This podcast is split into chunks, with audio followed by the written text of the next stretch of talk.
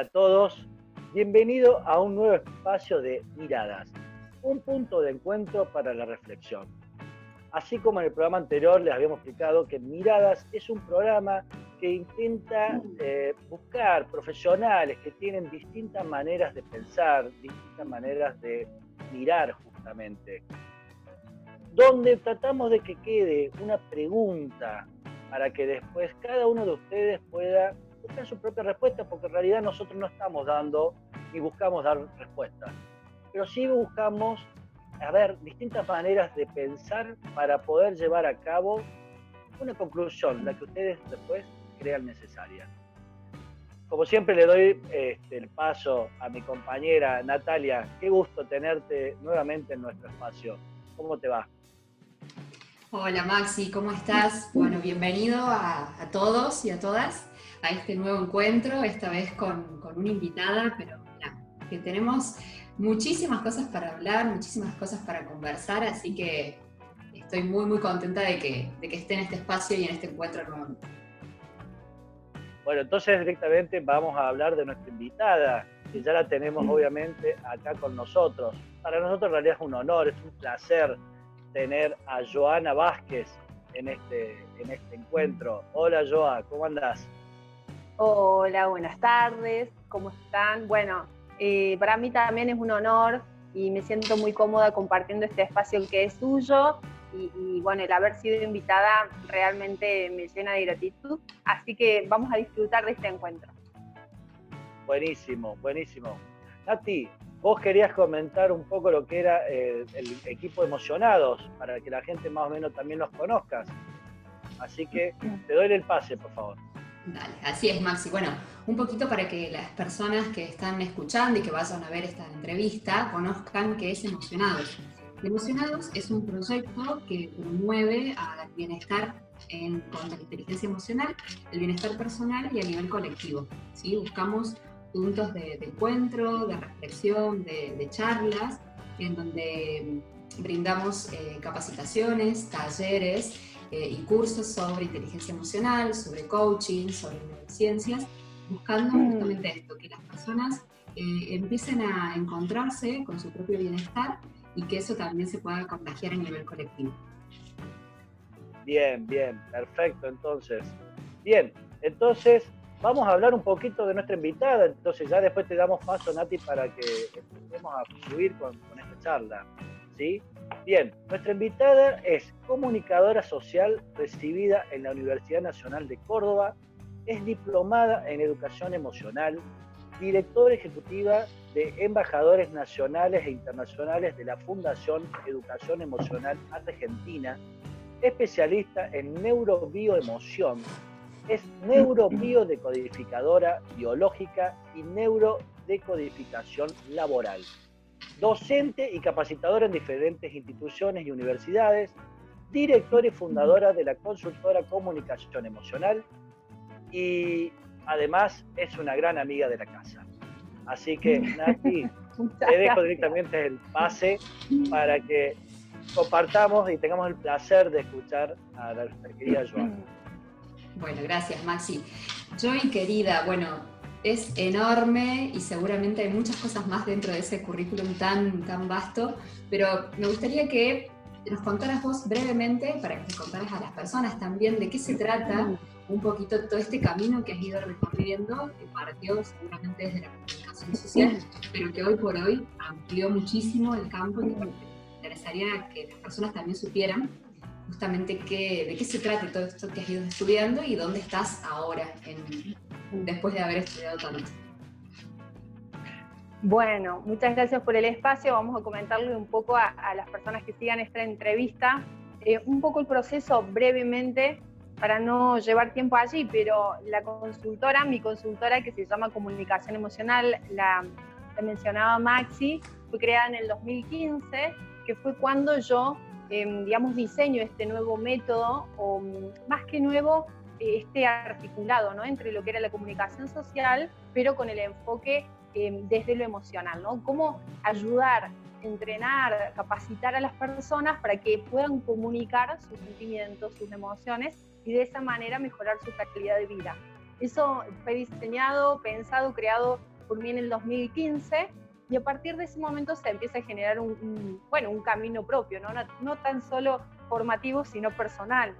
Em, bueno, fui, fui, capacitándome en diferentes áreas y mm, hasta que llegué a, lo que era el desarrollo del entendimiento de cómo funciona nuestra biología y qué impacto, cómo se ve manifestado esto en nuestro comportamiento, ¿no? que, que, es algo que me parece fundamental porque no nos han enseñado desde chicos esto, y realmente eh, observar cómo se programa nuestro cerebro, cuánto tenemos de heredado, cuánto tenemos de adaptado ¿sí? Eh, a nivel informativo, eh, y cómo esto impacta nuestra biología, bueno, me pareció muy interesante. De allí que se derivan estudios en, bueno, en biodecodificación, en neurocodificación, eh, en nueva medicina germánica, bueno, en distintos eh, saberes, ¿no? Que tienen que ver con este desarrollo.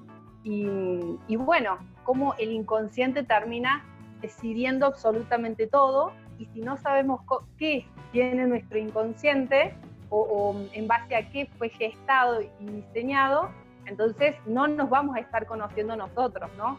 Eh, de allí la importancia de poder comprender, ver de qué manera se programa y bueno, y qué impacto tiene finalmente las decisiones que tenemos en nuestra vida. Ese es un poco el recorrido de, de a dónde nos encontramos hoy, ¿no? Wow, súper, súper interesante. Y empezando un poquito la entrevista, le comento a las personas que, que, nos están mirando que previo a esta entrevista estuvimos hablando con, con Joa de la temática con la cual íbamos a abordar y a comenzar, que tiene que ver con la educación, con la vuelta a clases después de esta cuarentena. Y vos trajiste varias veces la palabra trauma y me gustaría que pudiésemos como explicar un poquito qué significa el trauma, eh, qué influencia tiene el trauma en este momento y sobre todo en, en esta vuelta a clases. Sí, tal cual. Bueno, eh, un poco lo, lo, conversamos, ¿no? Nosotros tenemos una definición mental de lo que es trauma, ¿sí? Y como sociedad, que, que no, nos, no nos es muy cotidiana. Y en realidad, siempre que hay trauma, hay dolor, ¿sí? Hay un dolor que nos marca, adolecemos de algo, hay una carencia, hay una necesidad que no fue satisfecha, etcétera, ¿no? Eh, pero nosotros cuando hablamos desde la neurociencia, ¿sí? el cerebro es muy susceptible al trauma, porque justamente está pendiente permanentemente de qué cosas nos pueden imponer o, motivar o estimular un trauma. ¿sí? Por eso su conexión tan grande con la emoción del miedo. ¿no? El cerebro está atento eh, y está casi siempre a la defensiva para prevenirnos de posibles traumas. Ahora, con lo que está sucediendo a nivel educacional, por supuesto que hay muchos dolores ¿sí? más pequeños, microtraumas, pequeños traumas que se están sucediendo en los tres ámbitos involucrados dentro del, del plano educativo que van a tener su impacto a largo plazo. Ya lo están teniendo en el presente y van a dejar un impacto negativo posiblemente a largo plazo y eso es un poco lo que eh, conversábamos. ¿no? Es, estos tres estos tres pilares son los docentes, los alumnos y los padres. ¿sí? Eh, todos están involucrados en el proceso eh, educativo y por supuesto que desde ese dolor, que van a ser distintos de acuerdo a cada, a cada ámbito, ¿sí? el no poder compartir con mis compañeros o el no poder generar proyectos conjuntos con el cuerpo docente o como papá no sentirme acompañado quizás en el desarrollo de, de las tareas de mi hijo, por ejemplo, bueno, son pequeños dolores que no sabe el cerebro cómo resolverlos, que no encuentra un, un, una química del placer o agradable que le permita fluir en la acción. Entonces, desde ese lugar nos referimos a que van a ser pequeños traumas que luego vamos a tener que subsanar. Entonces, por ahí como para empezar a, unir un poco lo, los conceptos, esto del trauma también se puede dar porque no tenemos una experiencia previa de todo esto que estamos viviendo. Esto acabas de mencionar tres puntos fundamentales en todo este sistema, ¿no? Cómo, cómo cada parte o cada, sí, cada parte de ese sistema ha tenido que ir eh, probando, si se puede decir, nuevas metodologías y nuevas maneras eh, ante esta educación de emergencia por el confinamiento y bueno, esto a posterior también los nuevos protocolos que se puedan empezar a, incluir en, la, en, las clases, ¿no? Tal cual, Nati. Esto que también lo dialogábamos antes de iniciar la entrevista. lo inesperado, lo sorpresivo, ¿no?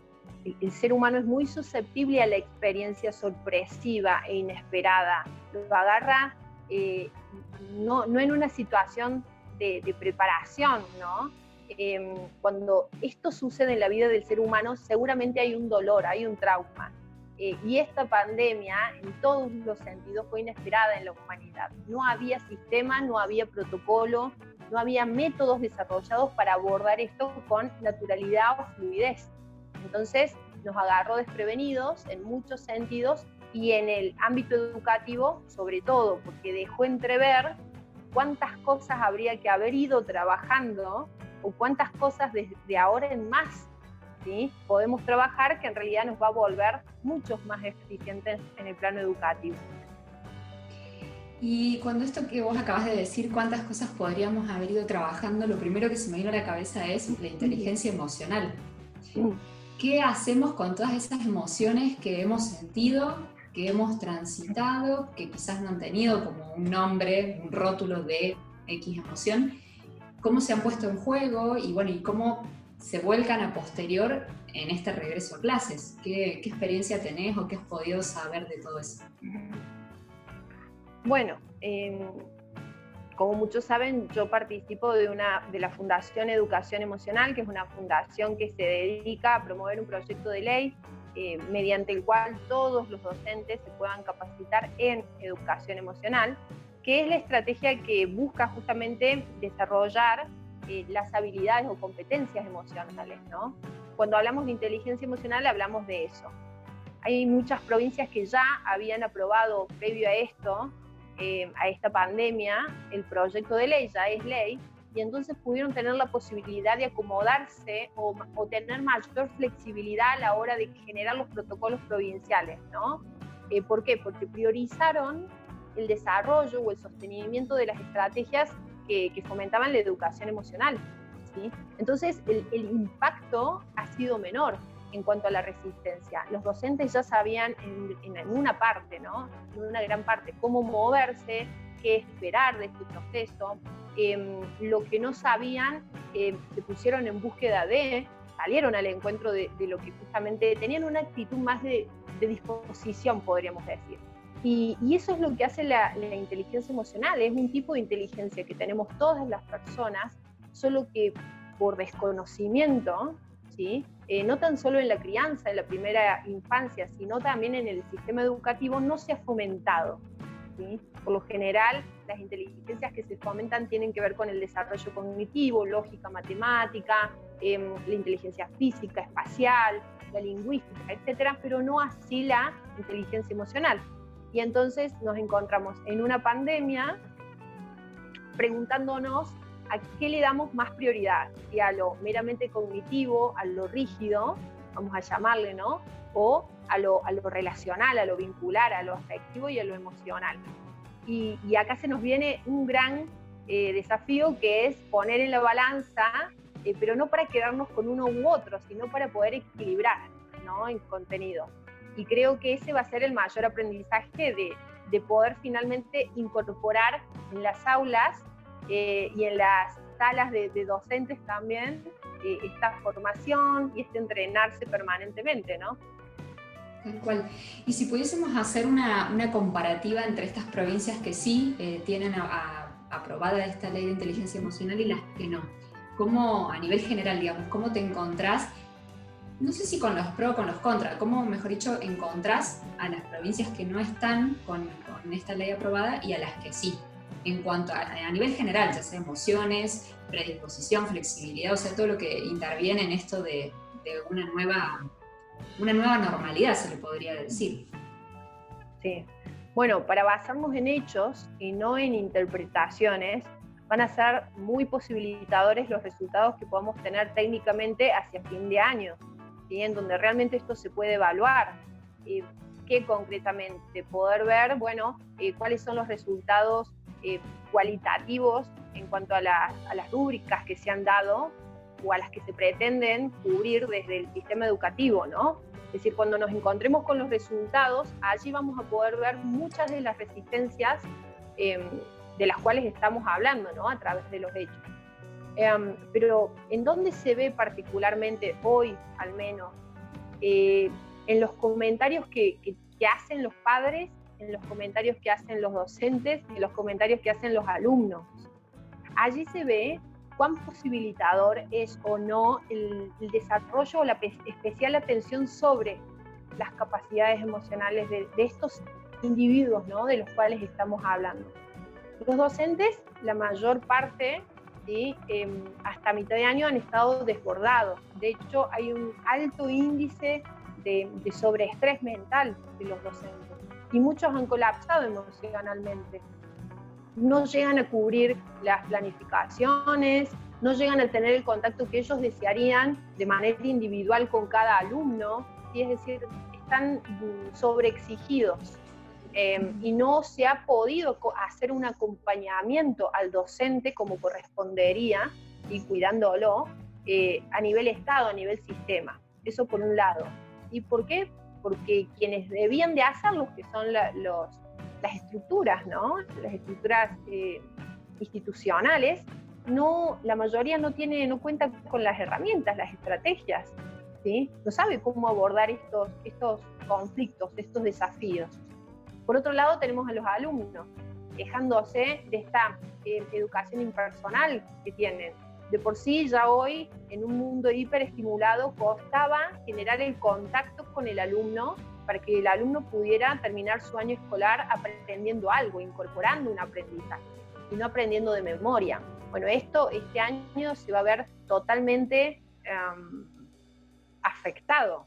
¿no? El aprendizaje en sí, el verdadero aprendizaje, va a estar casi anulado. Entonces, para el alumno también ha sido muy frustrante em, en muchos sentidos. Y quienes no han tenido herramientas eh, para poder afrontar eso, estas técnicas de afrontamiento, de aceptación, eh, le están pasando emocionalmente muy mal.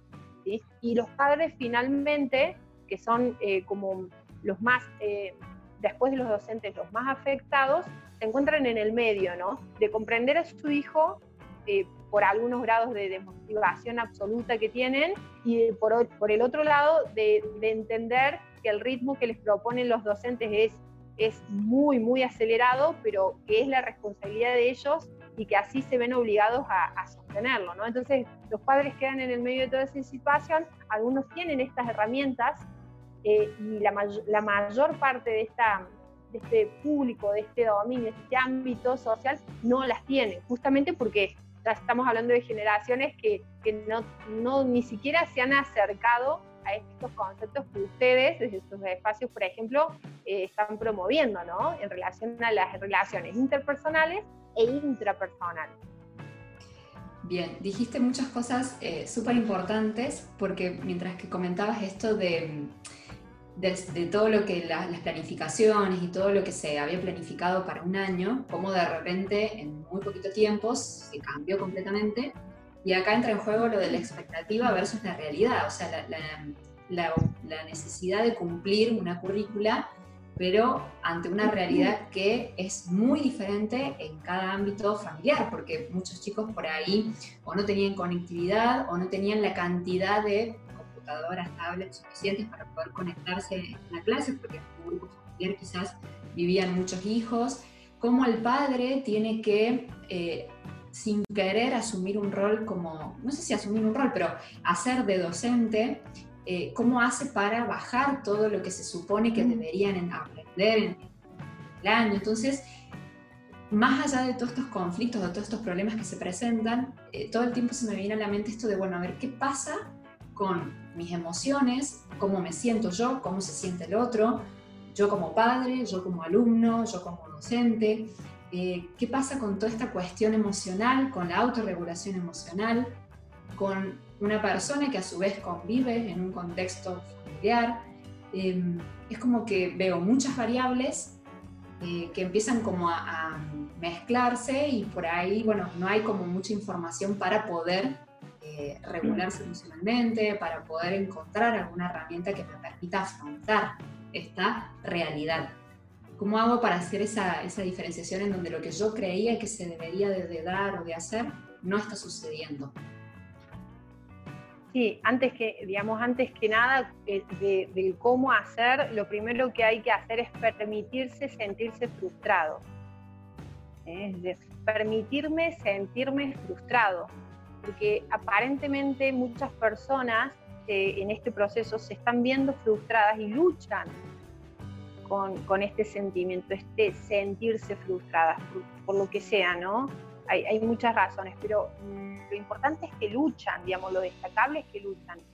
Y hasta que nosotros no aceptamos lo que nos pasa, no podemos avanzar en ese sentido, porque estamos reprimiendo algo. Fíjate, es un factor común la frustración, tanto del alumno como del docente, como del padre. ¿sí? Es muy frustrante eh, abordar un proceso sin tener los herramientas, las herramientas o los recursos o comprendiendo los métodos, es muy frustrante. Entonces, lo primero es aceptar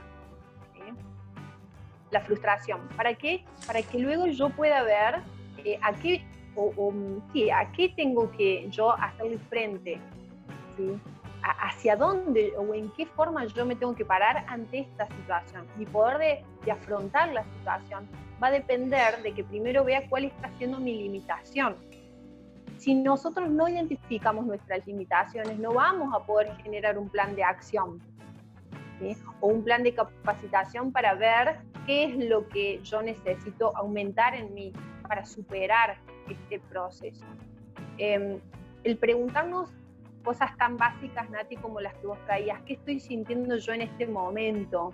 ¿Para qué me sirve? ¿Y qué voy a hacer con esto que estoy sintiendo? Es una pregunta, son tres preguntas básicas que deberíamos hacernos todos como padres, ¿sí? como docentes y como alumnos. Y de esto deberían de tratarse los contenidos. Es decir, no, no meramente de lo emocional, sino creativamente poder volcar este contenido que el docente necesita plasmar, ¿sí? que necesita enseñarle a sus alumnos, pero evocando estas preguntas, es decir, mechando estas preguntas. ¿sí? porque es la única forma en que el cerebro se va a poder habilitar a comprender lo que el profesor o el docente le está queriendo transmitir. Si no, eh, por no hacer estas preguntas que son tan básicas y habilitantes, Nati, ¿no? El cerebro no, no puede eh, disponerse al aprendizaje. Está pensado y eh, pensando permanentemente y está conectado con esa emocionalidad que está, está teniendo. Es decir, si yo tengo al profe de físico, matemática, en una clase de Zoom pero estoy eh, totalmente compenetrado con que veo a mis amigos por pantalla y lo único que quiero es estar con ellos y disfrutar, si no hay una pregunta em, habilitante de, bueno, ¿cómo están ustedes? ¿Qué sienten ver a sus amigos, aunque sea por pantalla? Cuéntenme la experiencia que les gustaría estar teniendo en este momento. Es decir, si no el docente, el profesor o los propios padres no habilitan esas preguntas básicas, eh, cualquier tipo de enseñanza que estén recibiendo los chicos va a ser nula, ¿sí? porque su cerebro va a estar conectado con el plano emocional. Entonces es muy importante habilitar estas preguntas básicas en todos los entornos, tanto con mis colegas como docentes, qué me está pasando a mí como docente, cuáles son mis miedos, mis frustraciones, mi limitación, eh, como papá, qué les pasa a otros padres, qué me pasa a mí. A veces los padres creen que lo único Em, o, a los únicos que le pasa lo que le pasa es a ellos mismos y los otros tienen todo súper controlado y superado.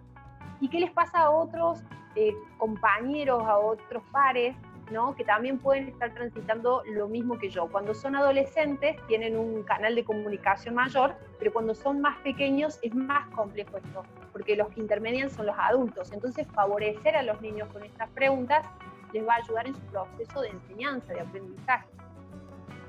Wow, qué, interesante. Joy, ¿podés repetir otra vez las tres preguntas básicas? Las vamos a poner así tipo primeros auxilios. Perfecto. Esto es bien, bien, bien básico. Habla de un registro emocional, ¿no? Es, el primer paso. Lo, que, lo primero que yo puedo hacer para ayudarme a mí mismo es identificar lo que estoy sintiendo. Las emociones básicas son cinco. Ira o enojo, miedo, tristeza, alegría y asco o rechazo. Las emociones básicas son muy importantes tenerlas anotadas o memorizárselas porque la primera pregunta que yo voy a responder tiene que ser alguna de ellas o pueden ser opciones múltiples, es esta, esta y esta, pero yo tengo que poder identificar alguna de estas cinco emociones básicas.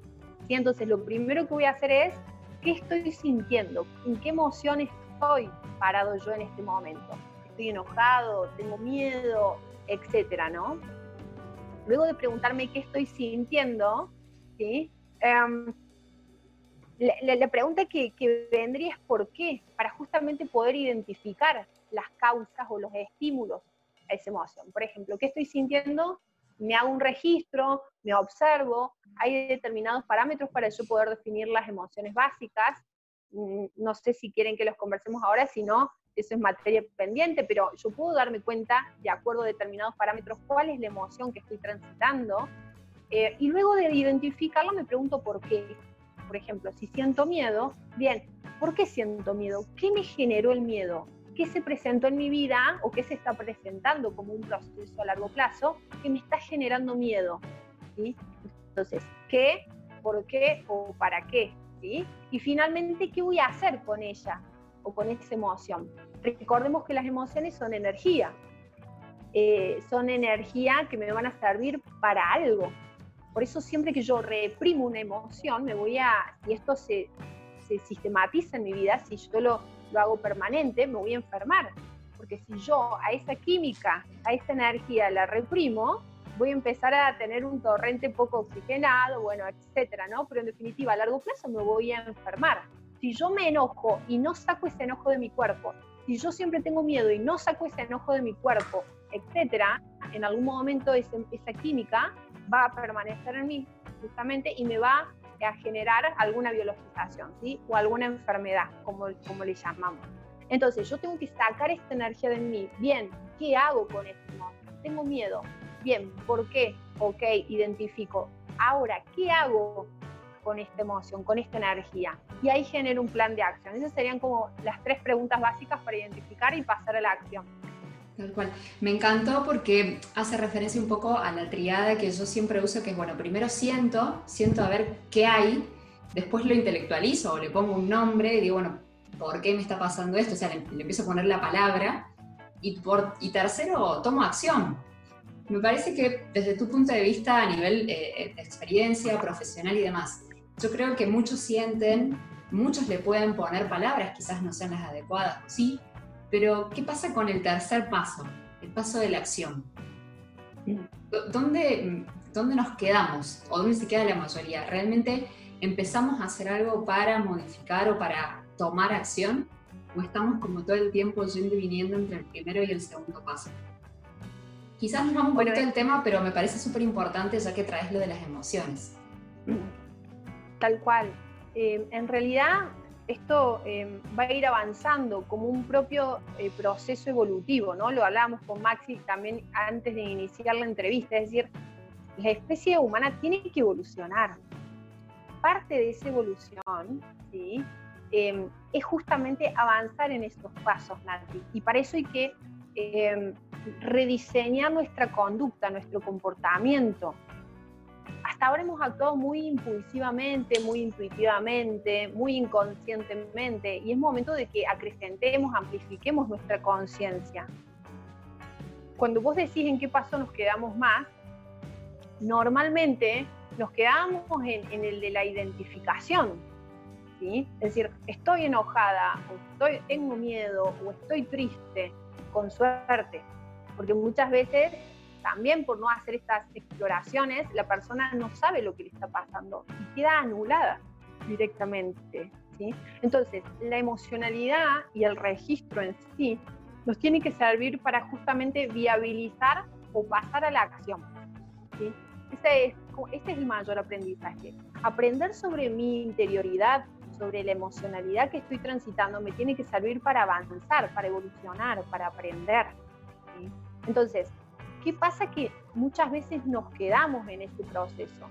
Bueno, en algunos casos es por ignorancia, porque no sabemos esto, ni identificar lo que nos pasa, ni ser conscientes que nos está pasando algo distinto a lo que normalmente nos pasa. Es decir, el nivel de conciencia nuestro es muy, muy pequeño, muy estrecho. A veces es por eso. Y otras veces es porque no sabemos el cómo. Es decir, me doy cuenta de qué me pasa, sé por qué me está pasando esto, pero no sé cómo pasar a, la acción. O vengo intentando pasar a la acción y quedo en lo mismo, estoy en un permanente círculo vicioso.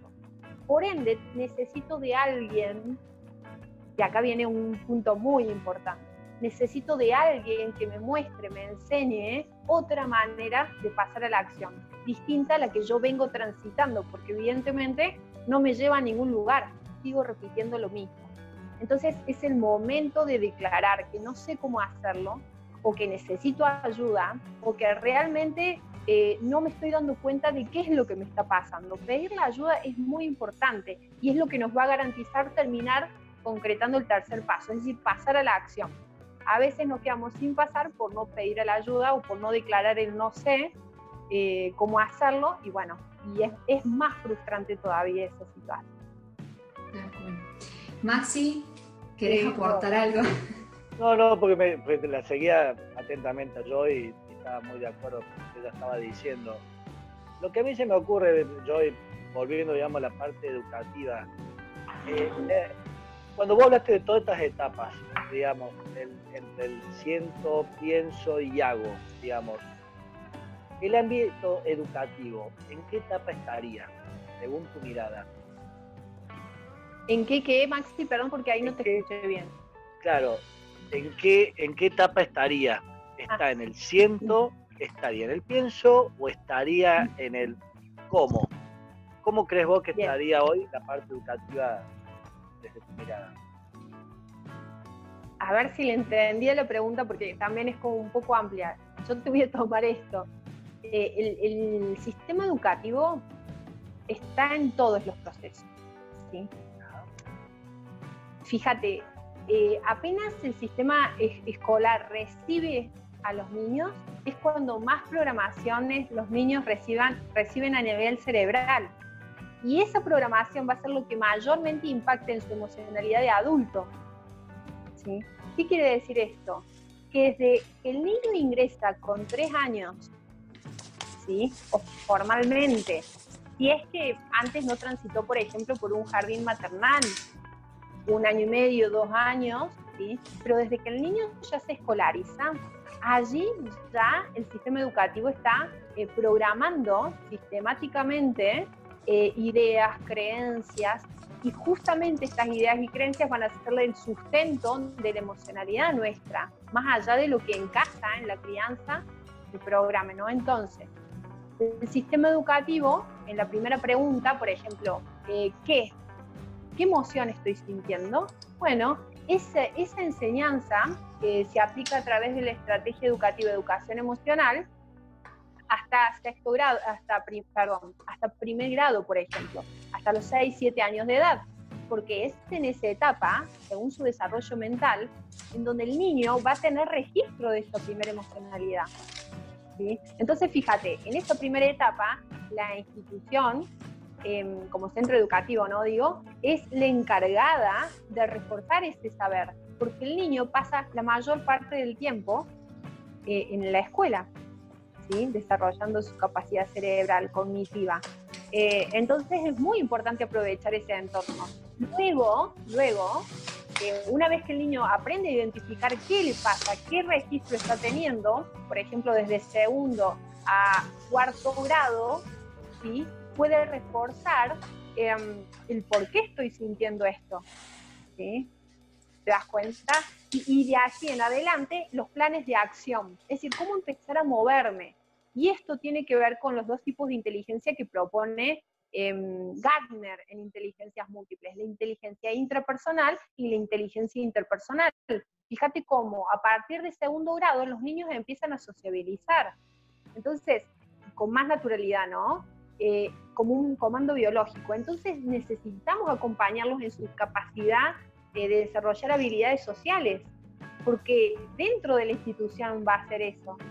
¿Se dan cuenta? Es sumamente fundamental que el sistema educativo acompañe estas tres preguntas como tres procesos de desarrollo, de evolución del alumno, porque va a salir eh, programado de acuerdo literalmente a cómo haya sido esa estrategia emocional de la institución.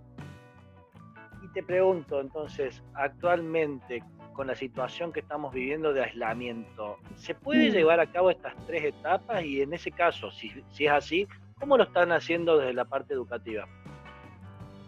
Sí, sí se puede, siempre se puede y con pequeñas estrategias.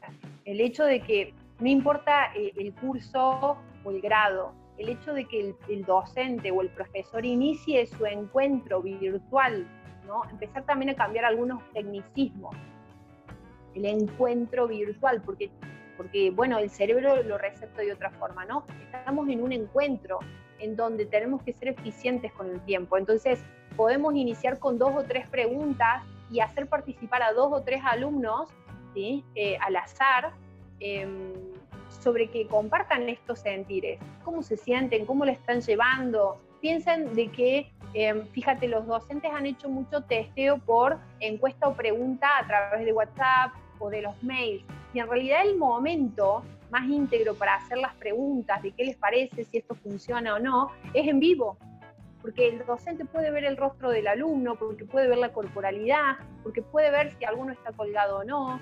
Fíjate que incluso por ignorancia muchos docentes no chequean de, poder estar viendo a sus alumnos y muchos ponen, sobre todo en secundaria, ¿no? Muchos ponen las fotos de perfil o, bueno, eh, dejan congelada la imagen y eso, ese, ese contacto visual que yo puedo, o ese nombramiento, por ejemplo, eh, eh, no sé, Lucas, Laura, estás atenta, te hace falta algo, necesitas que, es decir, ese contacto y que no podemos tener a nivel físico, sí lo podemos tener a nivel visual, sí lo podemos tener a nivel verbal, y entonces evocar permanentemente el estado de ánimo, la dificultad o la facilidad que están teniendo, eh, destacar cosas, por ejemplo, puede ser un momento una de las clases eh, para poder destacar los avances que están teniendo todos como grupo o individualidades. ¿Se dan cuenta? Es decir, siempre se puede apelar, hay muchísimos recursos además para apelar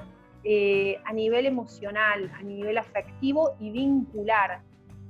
Fíjate, mucho se está trabajando con el acompañamiento entre los cursos.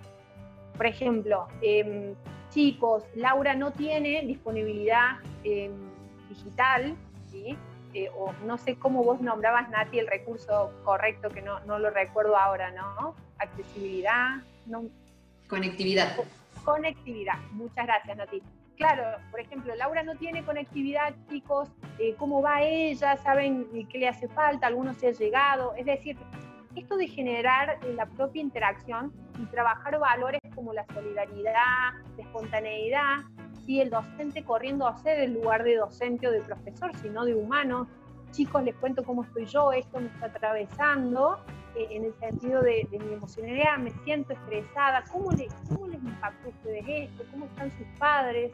es decir, eh, el vínculo con el docente eh, está cambiando y es una excelente oportunidad para que cambie. Ahora, todo va a depender cuánta presión tenga sobre sí el docente y cuánto pueda permitirse hacer el docente como humano, ¿sí? como individuo, como hombre, mujer, y cuánto se reprime de hacer el docente. Tomo, tomo la palabra porque ahí me viene una pregunta que es súper importante eh, y que quizás le hemos traído anteriormente, pero que tiene que ver con esto, con la posibilidad de conocerse a uno mismo en cuanto a ver qué estoy dispuesto yo a mostrar en cuanto a, bueno, me está pasando esto, o sea, como a, ser empático, si se puede decir, a ponerse en el lugar tanto del profesor como del alumno, y que muchas veces por ahí venimos como con este automático, volvemos a esto de, cumplir la planificación, porque tenemos que entregar tareas, porque tienen que devolverlas, que quizás en los primeros meses sucedió eso, estaban como con un automático de querer imitar la, la antigua normalidad, y que con el paso del tiempo las cosas cayeron por su propio peso, o sea, los chicos quizás no estaban eh, motivados, eh, no se podían conectar, entonces quizás de a poquito la realidad nos fue mostrando de que todo esto a nivel intelectual y, cognitivo, por decirlo de alguna manera, eh, no era tan importante sino que era en este momento más importante lo emocional o el registro del otro, esto, esto que mencionabas de las relaciones intra e interpersonales. ¿qué crees vos desde tu punto de vista, desde lo que venís eh, investigando, en cuanto a las personas se conocen a sí mismas? ¿Cuánto de, conocimiento de, todas estas relaciones hay, de todas estas inteligencias hay? Y, cuánto nos falta por aprender?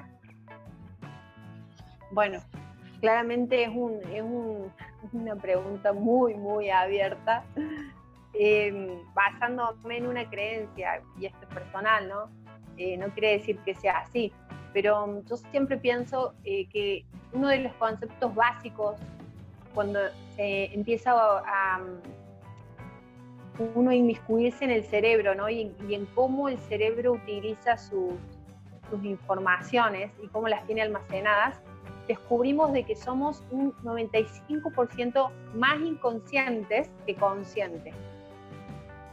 Este valor, este valor Em, en sí ya es una respuesta, me parece a mí, Nati, esa pregunta. Es decir, somos un 95% inconscientes. Y entonces a mí me, lo primero que se me venía a preguntarme es, bueno, ¿qué hay en mi inconsciente que no sé? Porque si soy tan, tan inconsciente, y yo creía que me reconocía, y finalmente mi conciencia, lo que yo soy capaz de, de decir de mí y de observar de mí, en primera instancia es un 5%. Entonces, ¿qué quiere decir? Que hay un montón de mí que desconozco. El desafío está en, en poder conocernos cada vez más. Pero fíjate, si yo no utilizo un tiempo y un espacio para hacerlo, eso no se va a dar mágicamente. No es que un día me despierto y me conozco y, sé cuáles son mis reacciones y por qué reacciono así ante mi entorno o por qué estoy en el entorno que yo elegí eh, y yo soy capaz de elegir mi entorno, es decir, o es casualidad que estoy en él. Es decir, todas estas preguntas merecen un tiempo y un espacio a reflexionar en la vida de alguien. Por eso si nosotros no nos damos este tiempo y este espacio como adultos, o no se lo proponemos a nuestros hijos, sobrinos, nietos, a ese tiempo y ese espacio para dispararle preguntas que justamente lo conecten con su autopercepción, su autoconocimiento o su autoconcepto, eso no se sucede. Yo vivo en un modo automático y ese modo automático me lleva a tener elecciones automáticas, de las cuales después me arrepiento, en muchas ocasiones sufro, eh, adolezco de eso y bueno, y empiezo a tener un, un modo de vida que no me satisface. Y entonces, para a mayor satisfacción de vida, mayor conciencia de lo que soy. El autoconocimiento como saber fundamental eh, e inicial en la vida de una persona es fundamental. Y esa es la conciencia creo que tenemos que tener todos ya a esta altura. Si no me conozco, me voy a estar perdiendo de todo lo posibilitador que hay dispuesto para mí. Bueno, no sé vos Maxi, pero a mí algo me dice que este es el momento propicio e indicado para dejar este final abierto a la pregunta de que, de que cada persona que está escuchando, nada, quede con esta, esta, idea disparadora de quizás un montón de cuestionamientos. Me parece que estamos cumpliendo el objetivo. Tal cual.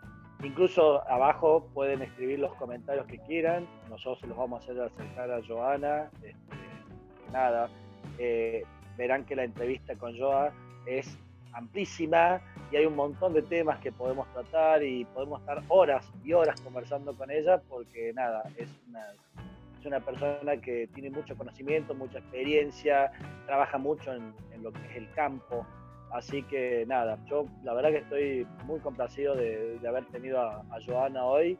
Y bueno, y es como que abrimos una mini ventanita de todo lo que podemos hablar con ella este, y entramos a ver un poco su mundo, porque para mí ella ya es como que tiene todo un mundo de, conocimiento. Así que bueno, por mi parte, Joa, este, muchísimas gracias por, tu participación.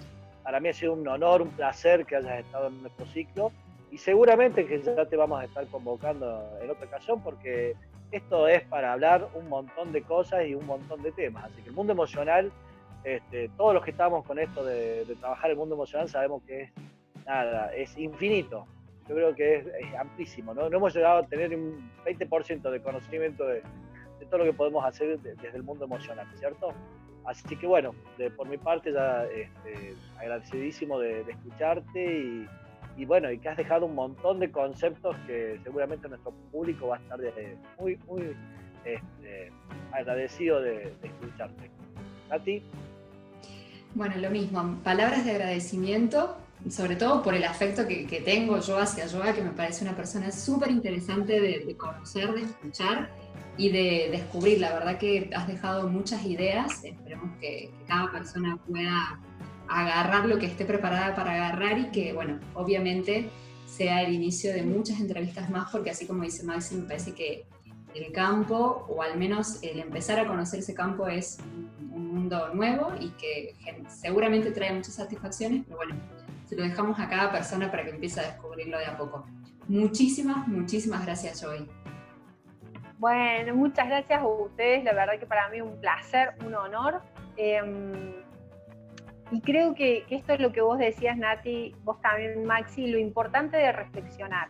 Creo que este espacio, más que un espacio formativo o indicativo de recetas mágicas que no existen, eh, más que eso nos permite reflexionar. Yo soy una convencida de que mm, hoy la información está al alcance de todos, a la mano de todos, en buena hora, pero no así los espacios para reflexionar, los espacios disparadores, ¿no? Los que, como ustedes decían, me dejó pensando esto, no sé cómo lo voy a hacer o, de qué manera, pero eso lo puedo buscar, se lo puedo preguntar algo. Lo importante es disparar eh, o incentivar a la persona a que se empiece a permitir la exploración, ¿no? La reflexión.